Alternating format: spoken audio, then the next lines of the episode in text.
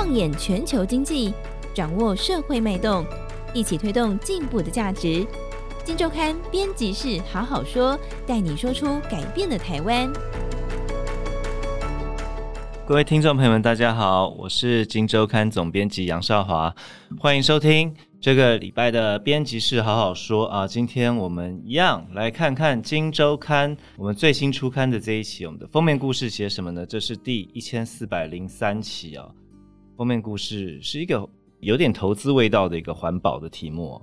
半导体炼出的台股环保尖兵。我们这是我们的标题哦。那其实我们这一次是从一个故事开始写起的。这个故事是什么呢？呃，大家都知道台积电要去日本的这个熊本县盖一个新厂嘛，明年就要启用了。那我们的在书皮上，我们的封面上有个副的标题叫做“日本地下水之城官员实地访查”。访查结果中，他可以看出为什么台积电或者说整个台湾半导体产业环保基本上是没有问题，这是他们的评语哦。那今天跟我们一起聊的是这个题目的我们的负责同事师姐，师姐好，左面好，各位朋友大家好，师姐那个。我们叫台股环保尖兵哦，看起来是不只是这个晶圆厂而已，是在帮晶圆厂或半导体厂做很多搞定环保麻烦事的这些这个公司到底是什么样的样貌啊？但不过一开始我们还是先从我们刚刚谈到这个故事来开始谈起啊，就是应该是在今年八月的时候啊，这个日本的熊本县官员还有学者都来看我们的这个台积电，还有我们这个半导体的重镇，来谈谈这个故事，师姐。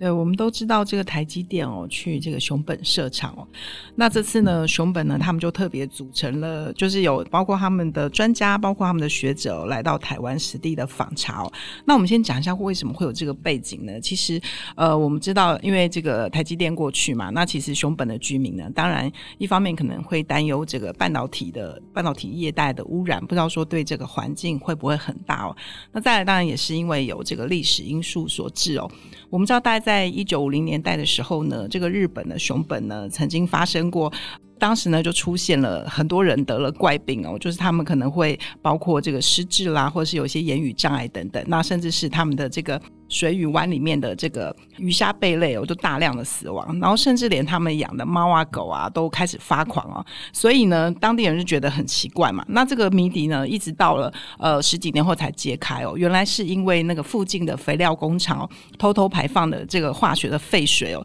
所以引起当地居民汞中毒哦。汞我们知道就是这个俗称的水银哦，所以当时呢还引引起了就是其实不少的这个居民哦，呃造成这个死伤哦。所以这个熊本呢。也变成说他们汲取一个这个教训。那我们知道，其实熊本为什么叫做地下水之城呢？就是因为他们居民的这个用水哦，其实百分之百都是来自这个地下水。那我们可以想象说，呃，台积电呢到了当地呢，那它势必也要抽取这个地下水。那居民当然就会很担心说，哎，那会不会对我们的这个用水啊，还有各方面会造成一些污染或什么的状况？因此呢，为了解决这个居民的担忧，熊本呢，因此他们就组成了这个专家的这个队伍哦，来到我们这个台湾哦，来考察。一方面是呃，他们来到这个竹科跟中科，那也看了这个在中科台积电的厂哦，不只是说针对台积电的状况哦，他们连我们整个科学园区哦，他们都来做一个这个访查。那其实呢，我们可以看到，他这个访查其实也是蛮严谨的哦，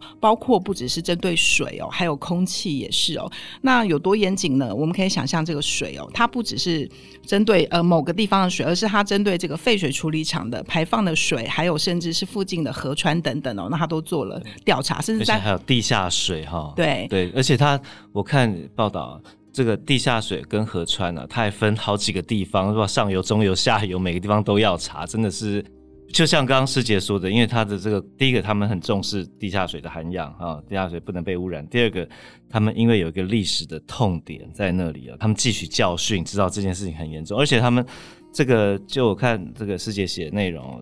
他当年当然因为水俣病这个东西造成，这是一个举世闻名的一个工业公害病，但他们汲取教训之后，非常重视这个污染，把污染看工业污染看成如临大敌这样的对待，所以他们日后其实。非常注重环保环境的保育，所以他们这个呃水俣市哦，就在位于熊本县里面的这个水俣市，还得到了日本环境首都这样的一个称号，所以代表他们这次来，就像刚刚讲的，非常严谨。对，那所以呢，这么严谨的调查之下呢，那到底台积电跟我们科学园区的表现如何呢？根据这个调查哦，他表示说，哎，其实大多数调查的项目呢，都在日本的排水的标准范围哦，然后甚至呢，许多重金属的检测哦，都还低于这个检测的最低限值哦。那当然，虽然部分的项目并没有达到。这个环境的基准，但其实原因哦是来自于这个自然因素，而不是来自于科学园区哦。嗯、哼比如说像空气的部分，可能就是来自，因为我们知道台中那附近有个火力发电厂，然后或者是中国那边它可能有些污染的物质飘过来哦等等。所以说呢，综合来说就是没有发现任何问题哦。那也等于说间接为我们的这个科学园区啊，还有这个台积电的环保的这个功夫哦按了一个赞。对对。因为我们有看到这整份完整的报告，刚才讲的这些句子其实都是报告里直接写的，就是没有问题，这是一个关键句。那部分虽然超出临界值，但被证实并非科学园区造成，或者说它有其他的自然因素。就像刚刚师姐讲的，我们的半导体在一个这个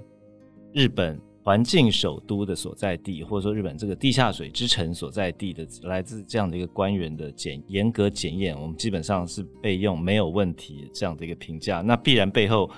当然包括了这些半导体大厂本身对于环境的重视的态度啊。那另外就是长期以来啊，这个我们看世界报道，有一群资本市场可能不是那么熟悉，他很低调的一些小公司在。为这个我们的半导体产业或我们的晶圆厂提供了很强的一个环境的助力啊，来世界谈这一块。我们知道，其实呃，这部分对于在资本市场来说，当然算是小的。但其实我们最近也可以发现一个现象，就是有很多公司哦，开始陆续的往这个资本市场迈进哦。最近可以可以看看到很多公司，它可能从新贵到了上市贵的部分哦。那甚至我们可以看到，这个证交所呢，它在今年的时候呢，它也把这个台股新增了四个类股哦。那其中这个绿能环保哦，就是其中新增的一项。哦、对，对，所以我们也可以看得出来，看到这个潜力了。对，对对对。那所以其实呢，就包。我们这次有也有采访了好几家公司嘛，那我们都觉得是蛮有趣的哦。比如说，我们来看一看这个废气防治的部分哦。对，像这个呃，有一家专门做这个废气防治的这个华茂哦。嗯。那我觉得他故他的故事哦，我听了觉得蛮有趣的，嗯。因为你可以发现，其实这些公司他们都是可能二三十年的。的历史哦，它并都不是新公司哦，真的都是一步一脚印哦。然后像这个华茂科技呢，它怎么打入这个？为何可以变成这个半导体的供应链哦？那其实呢，是因为大概在三十年前哦，有一天呢，这个台积电二厂的。这个冷冷凝系统就坏掉了。对，那这个有人就问华茂说：“哎，那你们能不能修？”那华茂就想说：“嗯，这个空调是我的专长啊。”他就去修修修修好了，很快就顺利的运转。然后这个呃台积电也很满意。但是呢，大概过了半个月以后，然后就说：“哎，怎么怎么这个效果不太行啊？”然后他就觉得很奇怪，说：“哎，明明半个月前大家都觉得超棒，然后怎么半个月之后就变得奇差无比？”对，后来他就跑去看，哇，他说这个管线哦，全部都腐蚀掉。了，那为什么会这样呢？其实是因为这个半导体厂哦，它排出来的这个气废气哦，它里面有非常多的化学的那个元素，哦，就是一般的这个我们说这个空调的工程行的老师傅，他可能并不知道原来半导体这么难搞。对，因为没有做过嘛。对 对。然后呃，所以呢，他就发现这个，如果说你用这个铝啊、铜啊等等的材质哦，它马上就腐蚀掉。嗯、所以后来他就脑筋灵机一动，他就用这个不锈钢哦，然后也因此呢，他就慢慢的哎把这个部分呢。做好以后开始运转非常的顺利呢，然后他就顺利的跨入了这个半导体的领域。嗯，对。那其实我们知道，呃，他有提到说，其实像这个台积电哦，在三十几年，就可能八十民国八十几年的时候，可能法规都还不是那么齐备的时候，台积电都已经非常要求了，在包括这个环境的污染防治的部分，然后废气污染防治的部分哦。所以呢，我们可以知道说，这个台积电确实是走在非常前面。那会走在非常前面呢，其中一个很大原因，当然。也会是来自这个大客户的要求。我们可以看到像，像呃，我们呃采访多厂商嘛，他们都说，呃，他们感觉哦，就是早年，比如说像我们这个工业废水，那它可能早年它就排放掉了嘛。虽然有法规，他们也没有很遵守，可能排放掉。那但是呢，慢慢的这些厂商他搬到工业区之后呢，呃，他就开始呃遵必须要遵守工业区的规范。那再来呢，可能包括像台积电啊、红海这些大厂，他们开始接这个大客户的订单，比如说 Apple 啊等等。那我们知道这个 Apple 是很要求这个净零啊、碳中和等等议题，那他们也会开始要求这个供应链哦。嗯、所以呢，那供应链有了这个压力之后，他也就会开始注意这些环保的事情哦。那那当时呢是大厂注重嘛，那再到了现在呢，反而这些中小型的企业也开始在注意这个环保的事情。那当然就是因为 ESG 这个议题哦。对，那我们呃采访当中呢，很多这个老板就会说，哎，其实早年哦，你跟这些厂商讲说，哎，要做环保，要什么，要回收，要资源再利用，那他们可能会觉得说，哎，这好像是一个无利可图的事情哦。那他第一个会问说，那投报率呢？我几年可以回收哦？但是呢，到了现在哦，那已经不一样了，可能呢，这个投资年限哦拉长到很长，他们也愿意做。为什么呢？因为加上这个 ESG 的概念，加上环保的概念，加上你可能碳税可能成的成本，那当然最重要就是，如果我没有做环保，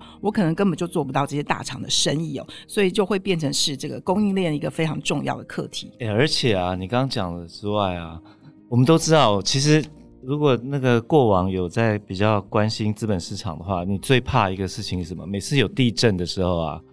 大家就会紧盯着股市观测站有没有晶圆厂的这个闪现忽然停下来。对，那这个你刚刚讲废弃那个事情，我刚刚看法规也有这样的一个规定，就是好像是说，如果你这个设备出问题，你也得停下来，对不对？对对，其实，在采访过程中哦，呃，尤其是对于半导体业哦，呃，我们知道其实环保支出一定是占它资本支出非常小的一块哦，毕竟它走这些先进制程哦，因为晶圆厂都是大大资本的。对，但是一方面哦，就是比如说，像我们采访到其中一个老板，他就说，你这个半导体制程哦，你在这个抽气的过程当中，要把这个废气送去系统处理嘛，那你在抽气的过程当中，如果你的风量啊忽大忽小，或者是不稳定，那你就会影响到这个机台，那机台为了保护产品，它马上就 shut down。那一旦 shut down，你的这个损失哦就会非常惨重。我们都知道晶圆厂是不能停工的嘛。那又或者是呢，其实环保署也有规定哦，就是比如说你的这个环保，比如说你的废气排放哦太大了、超标了等等的，可能二十四个小时你就必须要停工哦。那我们知道那个晶圆厂一旦停工，这个损失可能是以数亿元来计算哦。所以虽然说这个环保占他们的这个比重是非常小，但是这个却扮演了非常关键的角色。好，刚谈完气，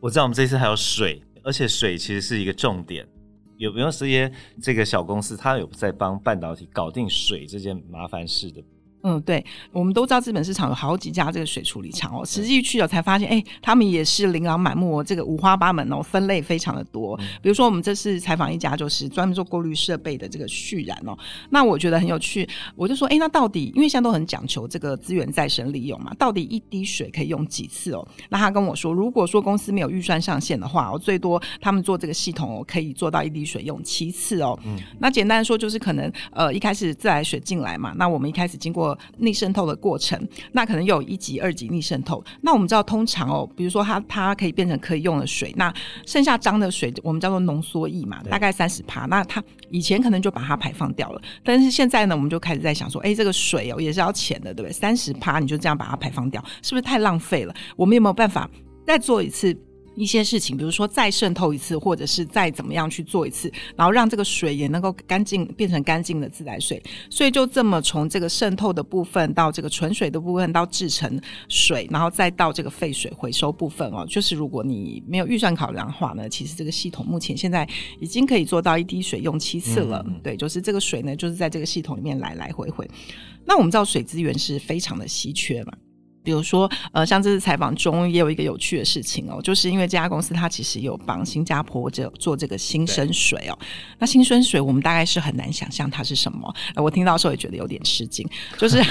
就是他说，呃，这个因为我们知道新加坡其实很缺水嘛，他必须长期都要跟马来西亚买水，那当然他们就会觉得就战略考量来说，这个非常的不行哦，不不是长久之计。所以呢，这个前总理李光耀呢，他当时就说，那我们一定要想办法自给自足哦。那当时呢，就想说，哎，那什么地方是水最多的？那其实就是家庭用水的部分，就是我们家庭用完水哦，流到这个下面的污水池里面，那个是水最多的部分。于是新加坡就开始做这个新生水哦，所以当时这个旭然的设备哦，它也就进到这个新加坡的水处理公司里面哦。那等于说呢，呃，家家户户用完水之后，这个到污水厂，然后把它分类，再把它过滤，在各种各样的程序之后呢，又把它变成新生水。所以现在呢，就是这个新加坡，你打开水龙头，它有一些是新生水，那它也掺了一些自来水哦，所以呢，就变成现在他们可以自给自足，目前大概可以达到四十趴哦。那其实当时呢，新加坡人哦，对于这件事是有点不能接受的，因为那个家庭用水包含这个化粪池的水嘛，那你要喝化粪池过滤的水，你当然会觉得没有办法接受。嗯、所以这个厂商就说，当时他还记得哦，那个时候。这个家家户户都去买这个过滤水的设备哦，就 那个不敢用自来水。对，过滤设备卖的非常的好。但是你其实现在这么几年过去，大概已经二十几年了。呃，其实新加坡人也很能够接受，而且也喝不出来有什么味道了。所以现在呃，就是新加坡在这方面也发展的很不错。对，其实水啊。他我我看报道，学问真的很大。我们说一个半导体厂，好，我举例好了。如果你去看台积电的这个永续报告或社会企业社会责任报告的话，你一路看下来，你会发现一些脉络。比如说，在多年前，可能这报告书里面会写到，我们重视这个水水资源回收，我们现在有分成可能两种系统，一种叫逆渗透，一种叫类似沉淀什么系统的，分成这两种来处理这个水，让它可以再生。那再过多年之后，你再看。同样的一个东西，哦，关于水这件事，我们已经分成二十几种的管路可以分流，就是随着它的被要求的过滤的层次哈，过滤的类型越来越多，它分成二十种。其实你到最近看，你会在它的报告书上看到说，关于这个水的再回收或者说废液的处理，我们已经分成三十八种系统。随着制程的演进，或者说随着这个环保要求提高，它要分得更细呢。对于刚刚我们提到各种为半导体厂提供这个。环保能量的这些小厂来说，就是一个很大挑战，因为